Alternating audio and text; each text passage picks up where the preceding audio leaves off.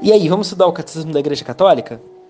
O estudo de hoje nós estamos entrando no sexto artigo de fé do símbolo dos apóstolos. A metade da oração do creio, vamos assim dizer, já que nós temos 12 artigos.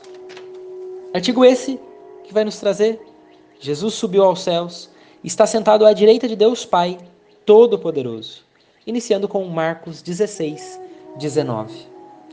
Depois de falar aos discípulos, o Senhor Jesus foi elevado ao céu e sentou-se à direita de Deus. Para começarmos a entender, antes de falar dessa elevação, dessa ascensão e também de Jesus estar sentado à direita de Deus, entender um pouco sobre isso, nós podemos tomar a princípio que o corpo de Cristo foi glorificado desde o instante de sua ressurreição. Nós vemos aqui as características, as propriedades sobrenaturais as quais ele passa a ter. Seu corpo começa a desfrutar disso de caráter permanente.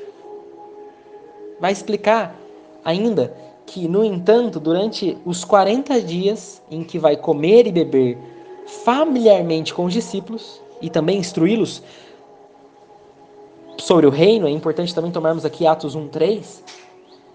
A sua glória, ela permanece ainda velada sobre os traços de uma humanidade comum.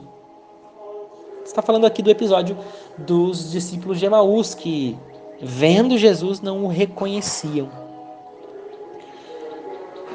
Após toda, todo esse momento de familiaridade, esses 40 dias de instrução sobre o reino, nós vemos a última aparição de Jesus, que termina com a sua entrada irreversível de sua humanidade na glória divina, simbolizada pela nuvem e pelo céu. Atos 1:9 e Lucas 24:51. Só que aí está um ponto muito interessante desse estudo. Um caráter totalmente excepcional e único. Depois da ascensão de Jesus, ele aparece mais uma vez. Ele se mostra a Paulo, que considera como que um aborto, 1 Coríntios 15, 8. Aqui, o sentido desse aborto, ele fala que vem explicar que é fora do tempo. E realmente é a última aparição de Cristo. Em sua última aparição, a qual constituirá o próprio Paulo como apóstolo. Nós vemos então esse caráter glorioso. Ele é velado ainda. Mas durante o tempo ele transparece uma palavra misteriosa a Maria Madalena que vai começando a demonstrar esse caráter que é antes velado começa a aparecer. Vai dizer em João 20, 17: Ainda não subi para junto do Pai, mas vai dizer aos meus irmãos: Subo para junto do meu Pai e vosso Pai, meu Deus e vosso Deus. Veja a explicação.